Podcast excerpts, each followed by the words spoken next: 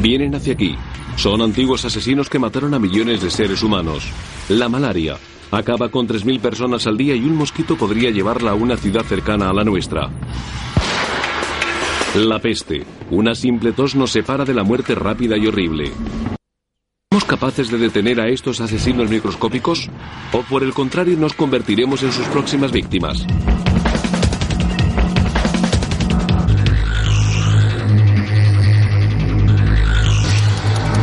Asesinos microscópicos, la malaria. ¿Estamos a salvo? Nos envolvemos en capas y capas de ropa. Viajamos encerrados en coches con ventanas.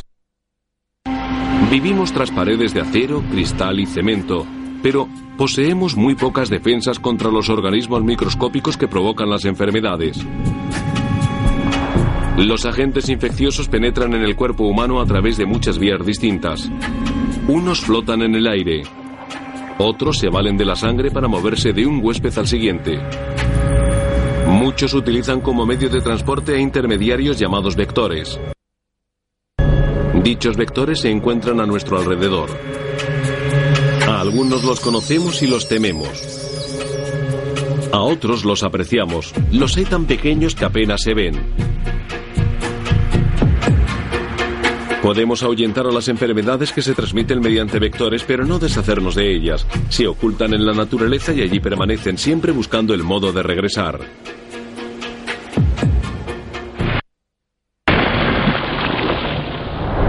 ¿Qué sucedería si dos de nuestros más antiguos y letales enemigos transmitidos por vectores encontraran brechas en nuestras defensas? Podría suceder antes de lo que piensan. Y quizás este fuera el campo de batalla. París, el destino turístico más solicitado del mundo. Las primeras víctimas de nuestra historia terminan aquí, en una... a punto de ser objeto del examen de un patólogo. Son dos jóvenes a los que mataron unas enfermedades antiguas. Cada uno de los cuerpos contiene un misterio médico que podría suponer una amenaza para millones de vidas. La primera víctima es un varón, al parecer sin hogar, al que encontraron muerto junto al río Sena.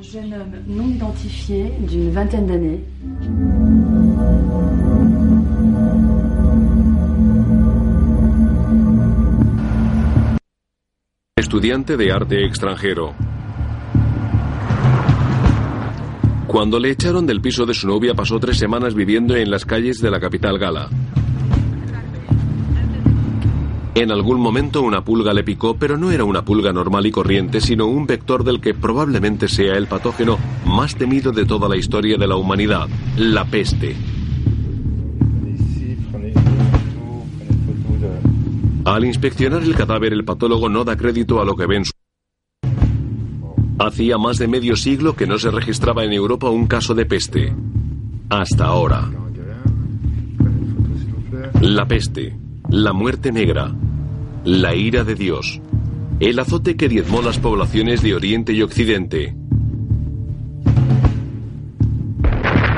El portador de este espeluznante asesino es un diminuto vector tan pequeño y común que resulta imposible deshacerse de él. La pulga. Las pulgas portadoras de peste pueden picar a cualquier caliente. La vulnerabilidad de las ratas en este aspecto es famosa, pero más de 200 mamíferos pueden albergar la infección, incluidos ardillas terrestres, perros de la pradera, conejos salvajes e incluso nuestros gatos domésticos. Pero ¿cómo llegó a París una pulga infectada? El vector de este misterio viajó de polizón a bordo de un barco procedente de China. Aferrándose a una rata, las pulgas infectadas encontraron nuevos hogares a lo largo del Sena y cuando salieron en busca de sangre fresca. Una de ellas encontró al estudiante de arte. La picadura de una sola pulga basta para provocar una infección tan fuerte y aterradora que podría arrasar la ciudad de París entera.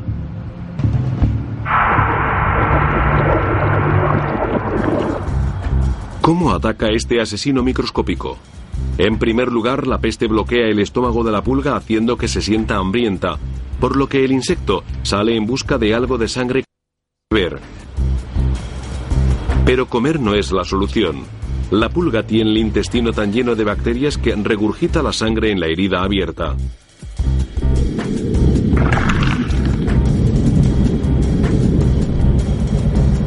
Cada vez que se alimenta, el insecto puede vomitar 24.000 bacterias de peste sobre un nuevo huésped.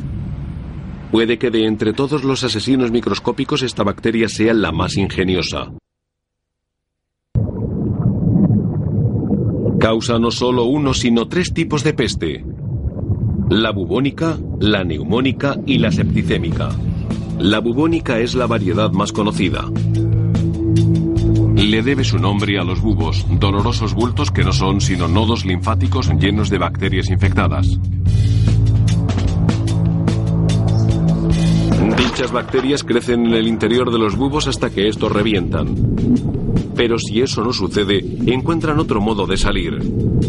Se dispersan por el torrente. Entonces provocan peste septicémica. La bacteria se desplaza hasta las extremidades del cuerpo y bloquea los capilares, convirtiéndolos en conductos obstruidos por los que la sangre no puede pasar. Los dedos de las manos, los de los pies y la nariz terminan pudriéndose. La tercera y más peligrosa de todas las formas de peste es la neumónica.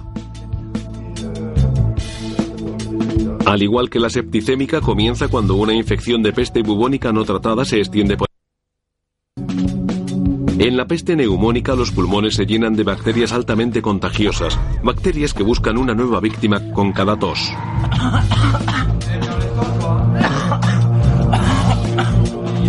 Pronto el afectado comienza a padecer de insuficiencia respiratoria y poco después su cuerpo sufre una crisis. La muerte sobreviene en dos días, a veces sin Y cualquier persona ante la que el enfermo haya tosido podría correr la misma suerte. La infección cubre por completo los pulmones de este cadáver. El patólogo teme lo peor. Ya sería suficientemente malo que este joven hubiera muerto de peste bubónica, pues significaría que un antiguo asesino anda suelto de nuevo pero la causa del fallecimiento fue la peste neumónica y la víctima estuvo días propagándola por París.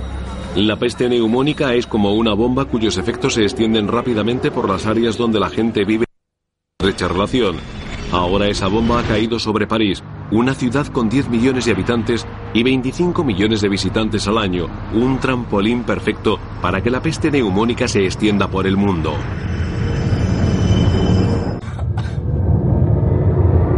Con el objetivo de evitar que la peste neumónica se transmita, las autoridades han de averiguar dónde estuvo el estudiante de arte y a quién pudo haber infectado.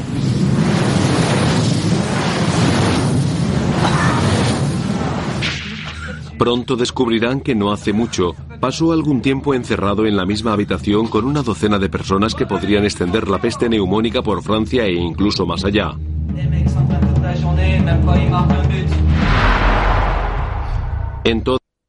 Encontramos recordatorios de la virulencia de la peste.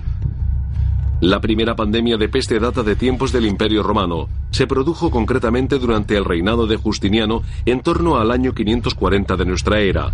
Se cree que la peste bubónica llegó procedente del norte de África en el interior de las pulgas de las ratas que infestaban los barcos mercantes. Propagándose a través de las rutas comerciales, la peste acabó con 100 millones de personas.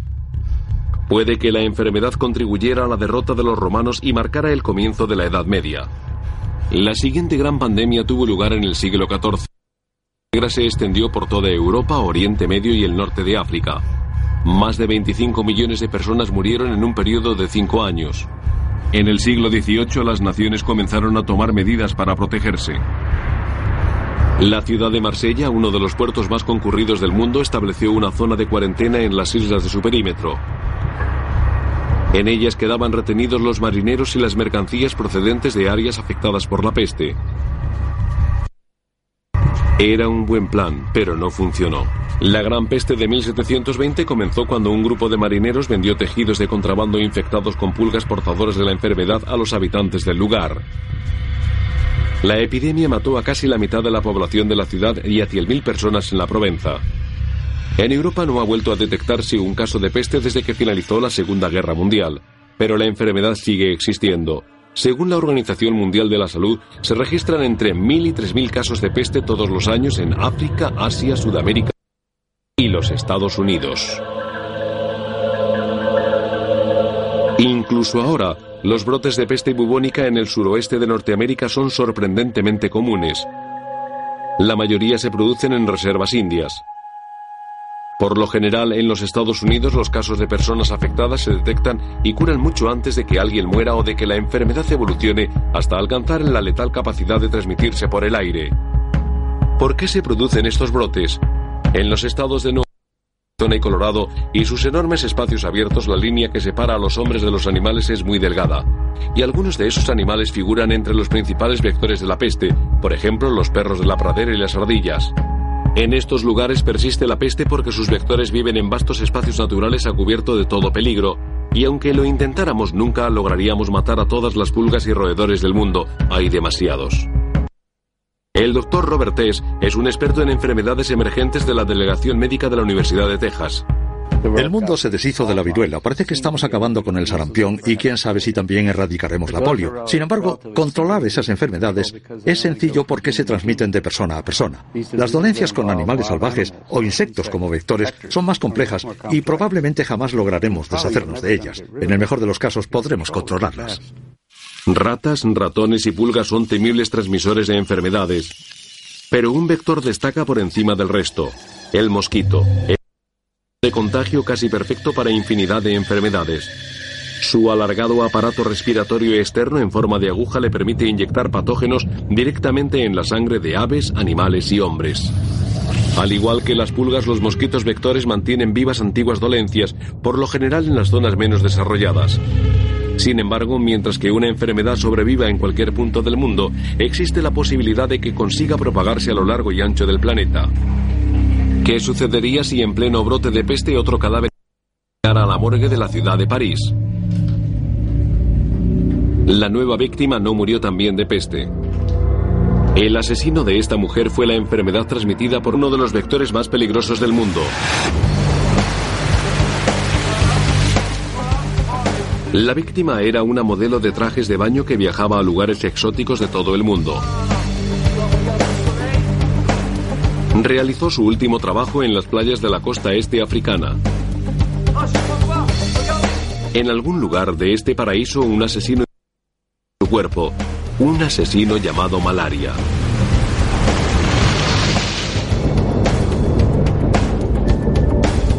Los causantes de la malaria son organismos parasitarios que viven de otros seres. Estas cápsulas blancas son formas inmaduras del parásito de la malaria se desplazan a través del torrente sanguíneo hasta llegar al hígado donde se multiplican a toda velocidad.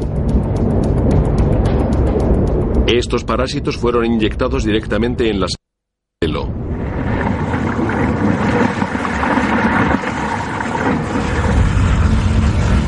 Su portador era uno de los vectores más peligrosos del mundo, el mosquito Anopheles gambier.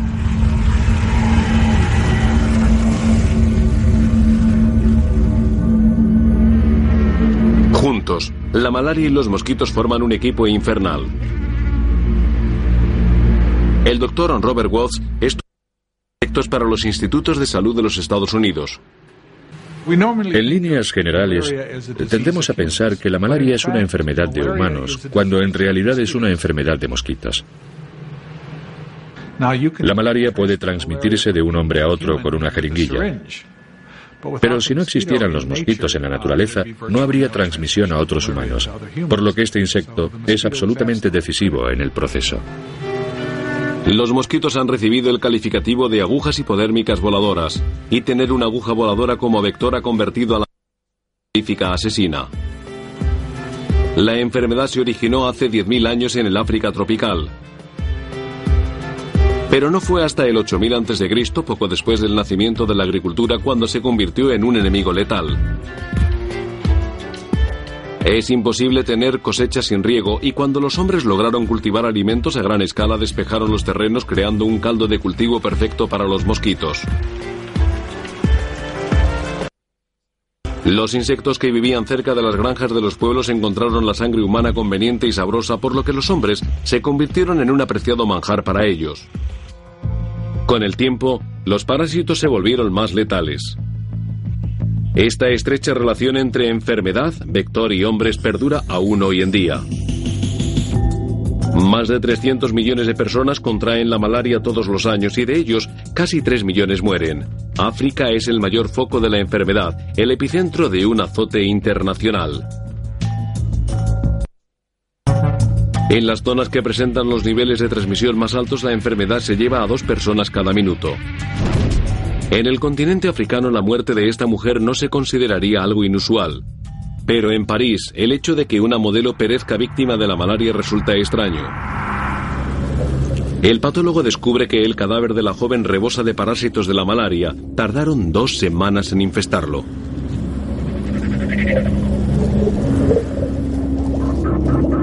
En un primer momento ella pensó que se enfrentaba los medicamentos fríos aliviaron sus síntomas, pero solo los fármacos más fuertes pueden detener la malaria. Los parásitos de la malaria se reproducen a velocidades exponenciales cada dos días.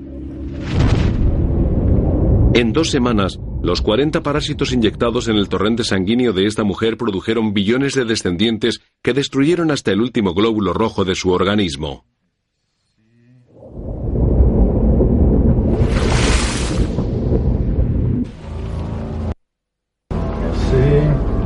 Gracias. Vamos a abrir el cráneo para examinar el cerebro.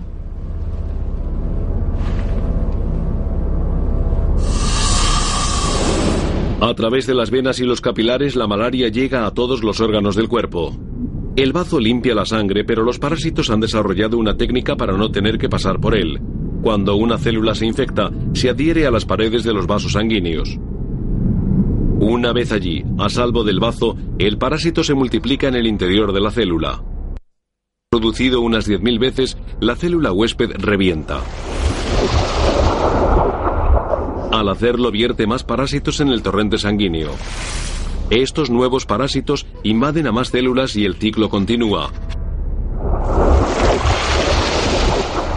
La temperatura corporal fluctúa a toda velocidad provocando temblores incontrolables.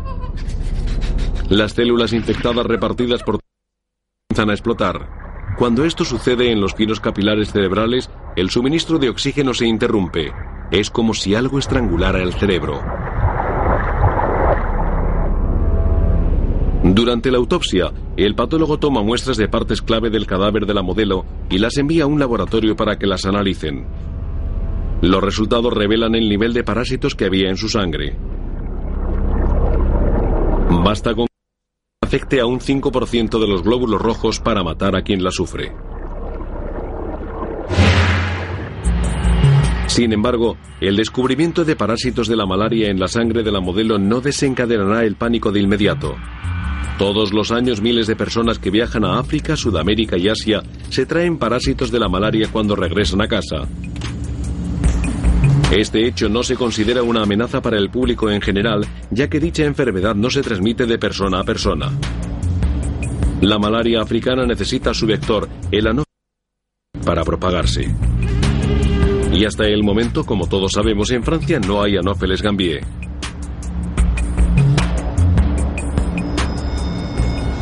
Al menos aún no.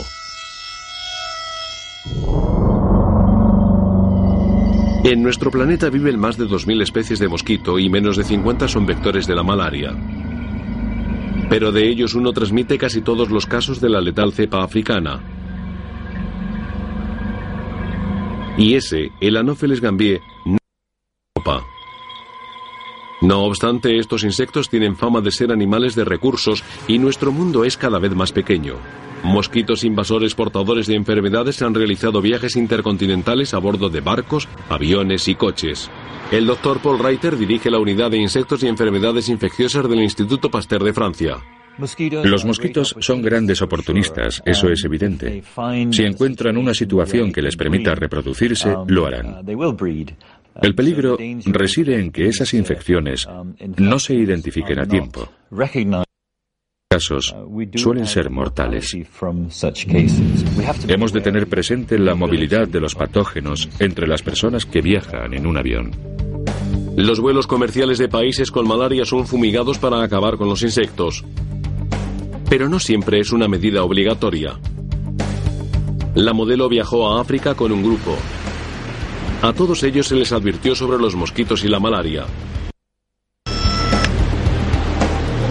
Algunos simplemente se aplicaron repelente de insectos, efectivo pero no infalible. Otros no hicieron nada de nada. Los más prudentes tomaron medicamentos antimalaria para aumentar su resistencia a una posible infección, pero esos medicamentos ya son antiguos y el parásito se ha adaptado a ellos por lo que en la actualidad no siempre funcionan.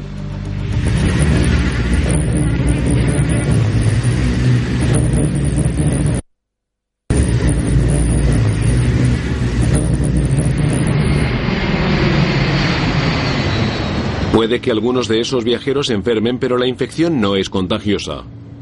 La malaria no pasa de una persona a otra. Necesita que un vector haga el trabajo sucio por ella. El verdadero peligro en este caso acecha en la parte posterior del avión, oculto en la bolsa de una cámara. Estos son anófeles gambier de hombres africanos. Uno de ellos, concretamente una hembra, es portadora de la malaria y puede poner sus huevos en cualquier momento.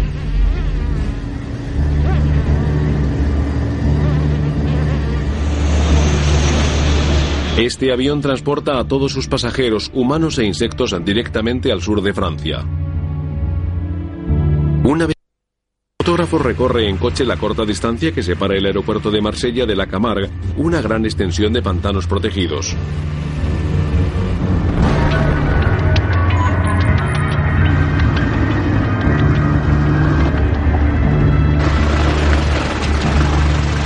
El mosquito polizón estaba esperando llegar a un lugar de aguas limpias y bañadas por el sol para poner sus huevos.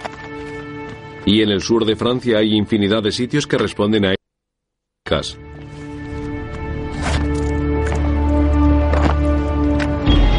Si el Anopheles gambier consiguiera establecerse aquí, se habría dado el primer paso para el regreso de la malaria a Europa. El mosquito es el vector ideal del letal parásito. En África, los vectores, sobre todo el Anopheles gambie, son particularmente efectivos. Se alimentan de forma casi exclusiva de los humanos. Suelen vivir muy cerca de las zonas residenciales y todos estos atributos les convierten en vectores extraordinarios. Es muy complicado hallar modos de eliminar a ese mosquito. Ni el parásito de la malaria ni la bacteria de la peste pueden moverse por sus propios medios. Sin embargo, explotando los vectores de transmisión sobreviven en el mundo entero. Por ese motivo, todas las enfermedades transmitidas por vectores son tan temibles. Estas enfermedades viven en el interior de incontables animales y pueden saltar de uno les permite moverse con gran rapidez y recorrer grandes distancias. El virus del Nilo Occidental es un pavoroso ejemplo. Los Ángeles, verano de 2004. Un gran número de pájaros muere en toda la ciudad. El Nilo Occidental ha llegado a California. El virus entró en Estados Unidos en 1999. Posiblemente lo llevaran hasta Nueva York mosquitos procedentes de Oriente Medio que viajaban ocultos en los aviones. Su forma virulenta de encefalitis cerebro desencadenó una oleada de muertes entre las aves de un zoo de Nueva York, fueron las primeras víctimas de las muchas que vendrían, y los expertos en enfermedades carecían de respuestas concretas, ignoraban hasta dónde se extendería el nuevo mal y la gravedad que podía alcanzar la situación. Ciertas personas pensaron que desaparecería, que no superaría el invierno. Otros consideraron que se trasladaría a la América tropical con las aves migratorias. Pero no ocurrió eso tampoco.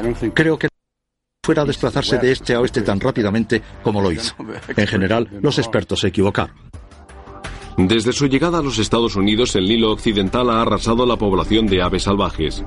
En particular, los cuervos han perecido en grandes números. Al igual que las pulgas llevan la peste hasta las ratas, los mosquitos transmiten el virus del Nilo Occidental a los pájaros y a los mamíferos. Este virus ha matado a aves, caballos y cientos de seres humanos. Se extendió por los Estados Unidos rápido de lo que muchos juzgaron posible. ¿Cómo consiguió llegar tan lejos en tan poco tiempo? La doctora Bernadette Muir estudia el virus del Nilo Occidental para el gobierno francés. Es una buena pregunta porque desconocemos la respuesta exacta. La hipótesis más aceptada es la que afirma que las aves migratorias que recorren distancias enormes en pocos días son las que transmiten el virus.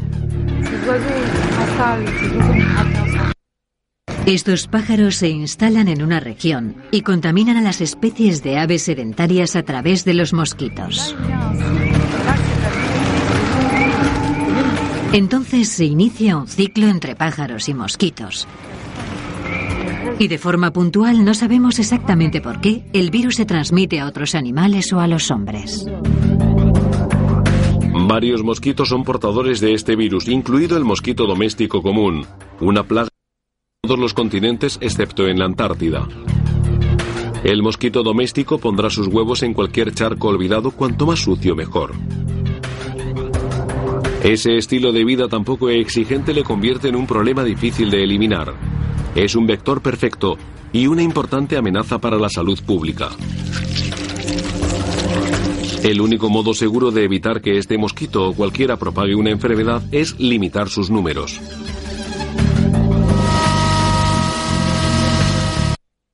Habría que acabar con todas las aguas estancadas en las que los mosquitos ponen sus huevos.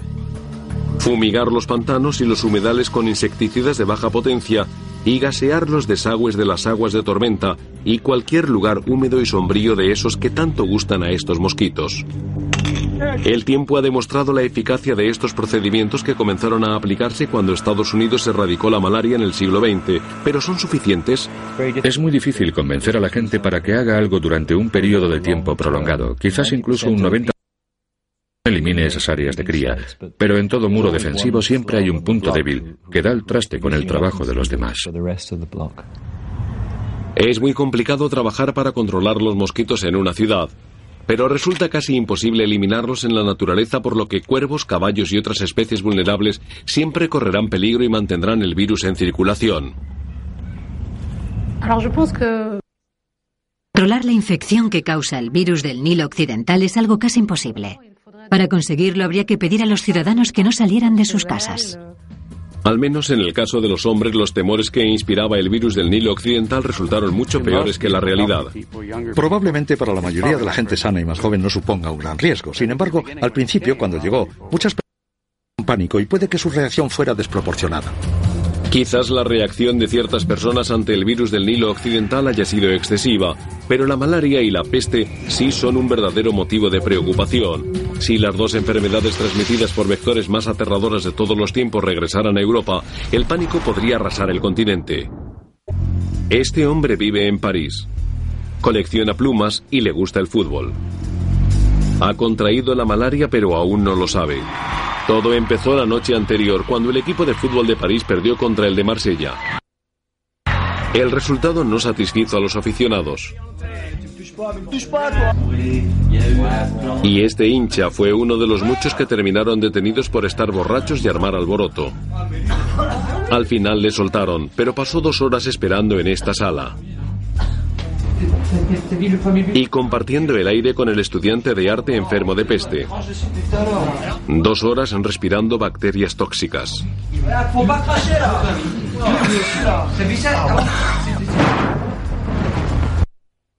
En estos momentos todos los hombres que se encontraban en aquella sala de espera podrían padecer peste neumónica, la variedad más letal.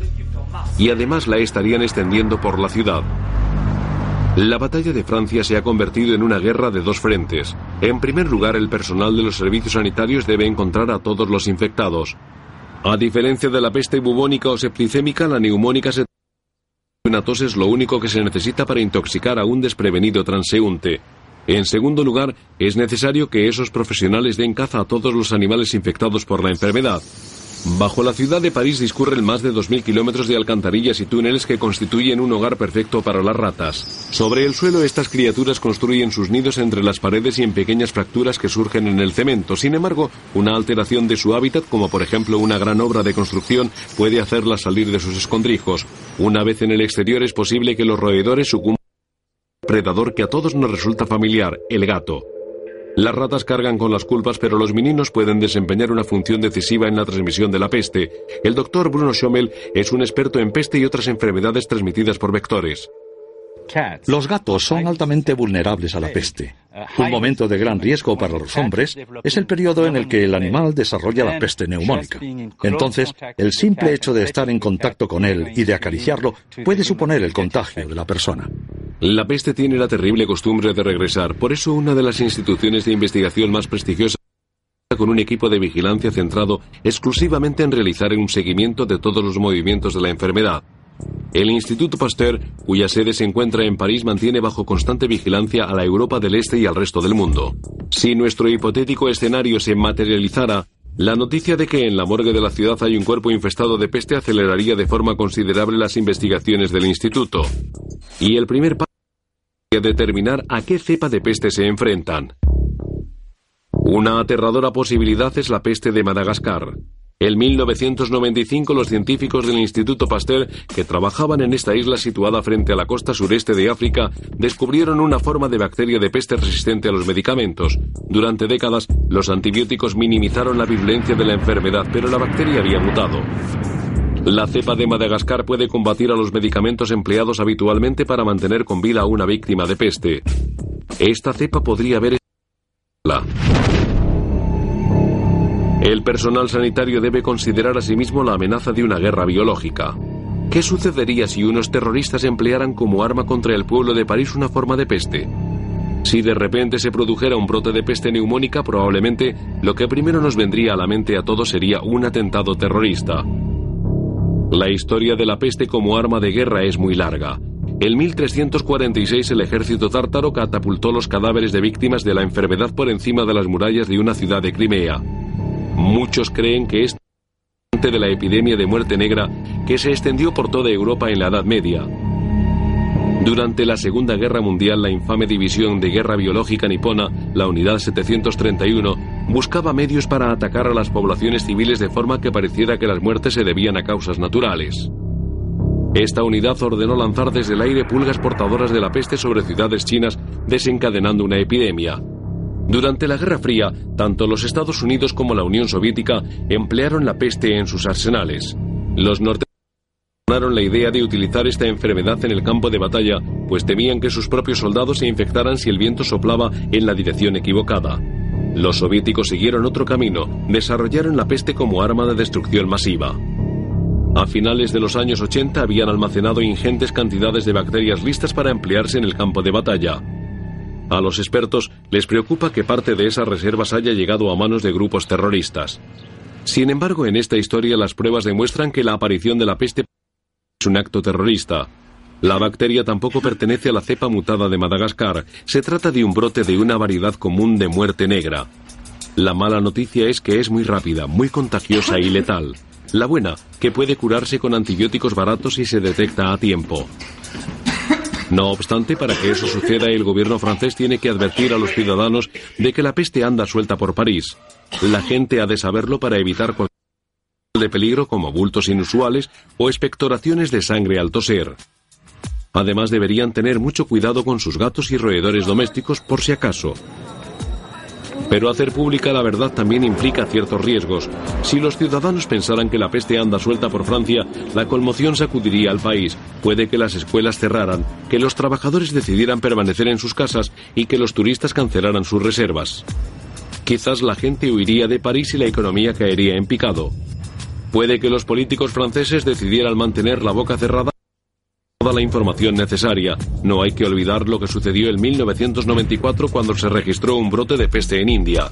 Todo comenzó cuando un terremoto de gran intensidad sacudió las áreas rurales del estado indio de Maharashtra. Tras el seísmo vinieron las inundaciones. Miles de personas abandonaron sus casas y las ratas salieron de sus madrigueras en busca de comida. Pero ellas y sus pulgas estaban infectadas de peste bubónica, enfermedad que transmitieron a sus víctimas humanas. En India no se había detectado un caso de peste. ¿De dónde salió pues esta cepa? Las bacterias de la peste pueden permanecer latentes en la Tierra durante años, hasta que algo como un terremoto la saca a la superficie. En la India se habían efectuado drásticos recortes en la financiación de la sanidad pública y les resultó imposible contener la crisis, cuya magnitud aumentaba sin cesar. La peste se extendió y la gente huyó. Pero al menos infectado acabó en la ciudad de Surat, cuyas calles estaban abarrotadas con motivo de la festividad de Ganés. En esa importante ciudad se registró un brote de peste neumónica y enseguida todo quedó sumido en el caos. La respuesta del sistema sanitario fue pésima. Entre los primeros en abandonar la ciudad se encontraban los médicos. Cuando se hizo pública la aparición de un brote de peste, otros cientos de miles de personas hicieron lo propio. La noticia de la existencia de un letal brote de peste dio la vuelta al mundo. Algunos países interrumpieron el comercio con la India y pusieron en cuarentena a los viajeros procedentes de dicha nación. El coste de la ascendió a miles de millones de euros. Al final recibieron la ayuda necesaria de la Organización Mundial de la Salud. Dicho organismo descubrió que el pánico era mucho peor que el brote de peste. Miles de años de temor dejan una profunda huella en la memoria humana y ese miedo pudo con la lógica. Creo que la palabra peste siempre se asocia al miedo humano y al terror. Y eso queda claramente demostrado con lo que sucedió en 1994. De hecho, el número de casos en humanos que se pensaba ascendió a unos mil, en realidad fue de 100 como máximo. Queda patente, por tanto, que la peste sigue aterrorizándonos. Es algo que nos preocupa mucho. Han pasado 20 horas desde que el estudiante de arte muriera en París de peste neumónica. 30 desde que compartiera la misma sala en la comisaría con estos hombres. Las bacterias que inhalaron se multiplican rápidamente en sus pulmones.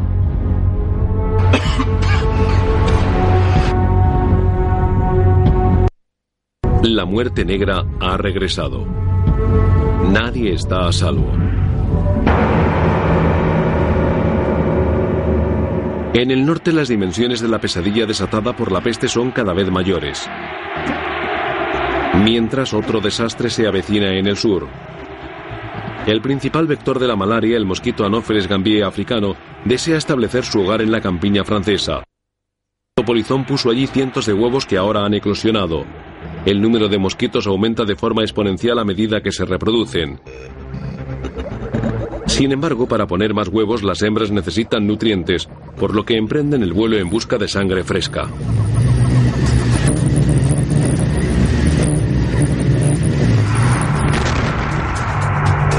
En la mayor parte del planeta es imposible separar a los hombres de los insectos, lo que forma parte de la vida diaria y también de la muerte. Un tercio de la población del mundo, es decir, más de 2.000 millones de personas, vive a diario con el temor de sufrir la picadura de un mosquito. El doctor Alan Sol supervisa la investigación sobre la vacuna para la malaria en los institutos de salud nacionales. La mayoría de las víctimas mortales de malaria son niños que viven en África. Sin embargo, la cifra de trae malaria con relativa frecuencia, aunque quizás no figure en esa categoría de alto riesgo, es mucho mayor. Y un grupo bastante numeroso, formado por aproximadamente un tercio de la población del planeta, corre cierto peligro por culpa de esta enfermedad. Pero ni siquiera la peor forma de malaria mata a todas sus víctimas. Supongamos que esta mujer hubiera padecido la malaria antes y consiguiera sobrevivir. Con suerte, a partir de entonces estaría inmunizada. El caso de que se contagiara nuevamente, su sistema controlaría la infección, quizás atrapando a los parásitos de la malaria en el interior de los glóbulos rojos que usan como incubadoras.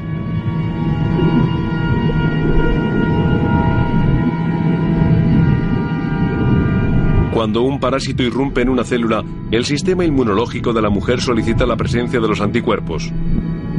Los anticuerpos se adhieren a la superficie de las células infectadas, lo que las convierte en prisiones de las que los parásitos no pueden. Al final, tanto los parásitos como las células infectadas mueren.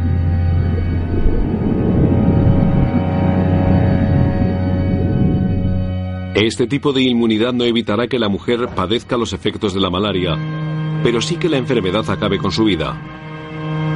Sin embargo, ese no es el caso de la mayoría de la gente que vive en el sur de Francia. Sus sistemas inmunológicos no están preparados para luchar contra Y puesto que carecen de defensas específicas, el ciclo de letal infección podría comenzar.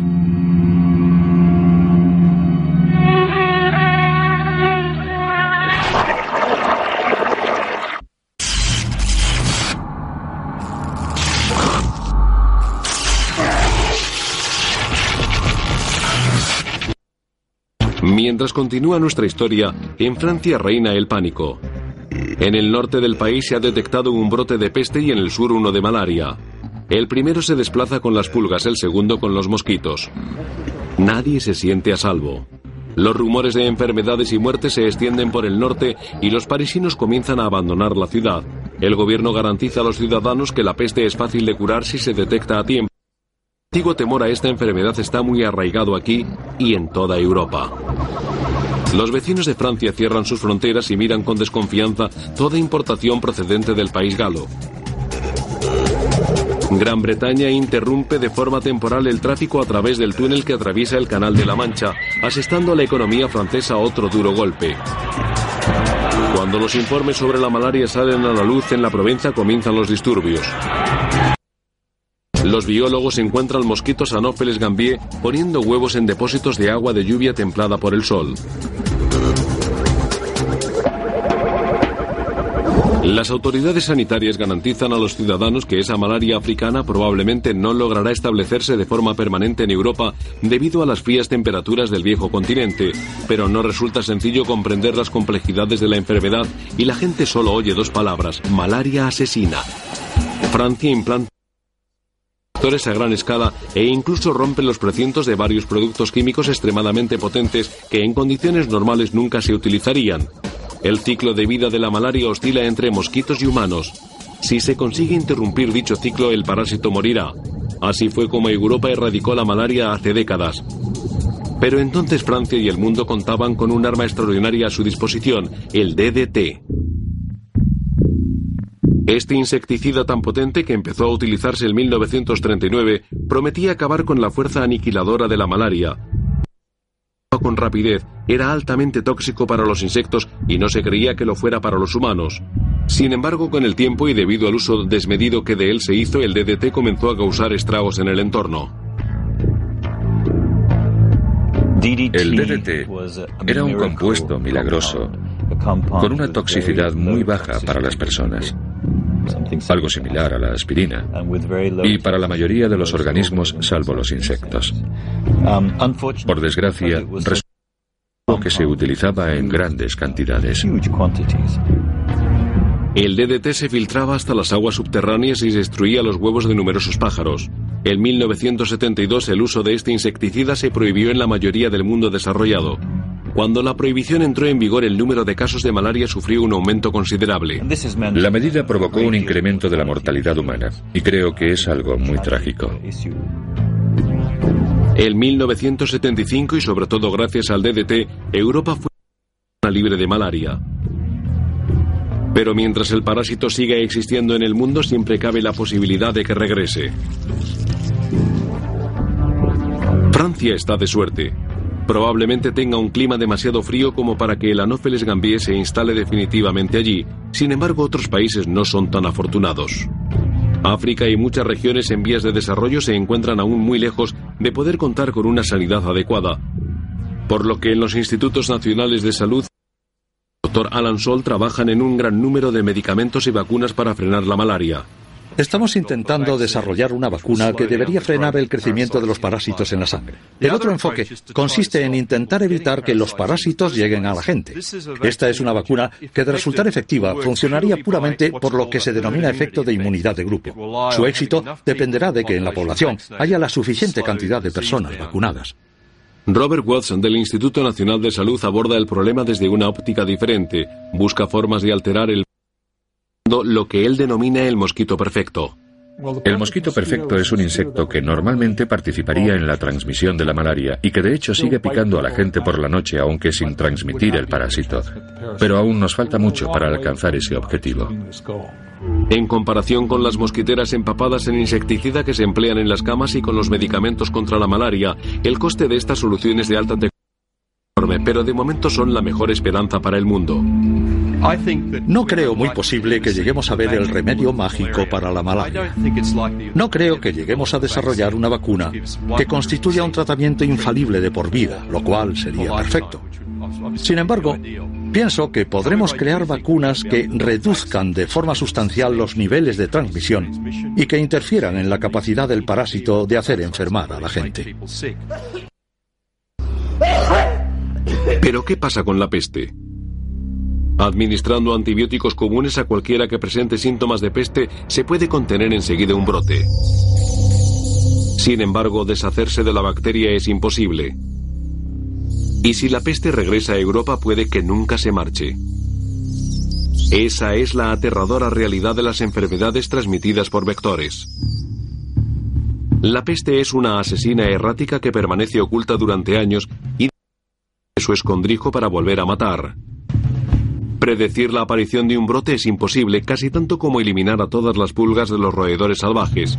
Sin embargo, a diferencia de la malaria, una bacteria es un organismo muy simple. De hecho, disponemos de una vacuna contra la peste bubónica desde finales del siglo XIX, o al menos así fue hasta 1999, año en que los fabricantes dejaron de producirla. Ahora, el miedo a un atentado terrorista ha despertado un nuevo interés en crear una vacuna mejor contra la peste. No obstante, la historia nos enseña que la peste puede desatar el pánico y el caos a pesar de que resulta vencerla. Controlar el comportamiento humano puede ser mucho más complejo que localizar a un vector en la naturaleza. Si los acontecimientos de nuestra hipotética historia se hicieran realidad, es probable que la gente temiera más a la peste que a la malaria, y sin embargo, la última ciega muchas más vidas.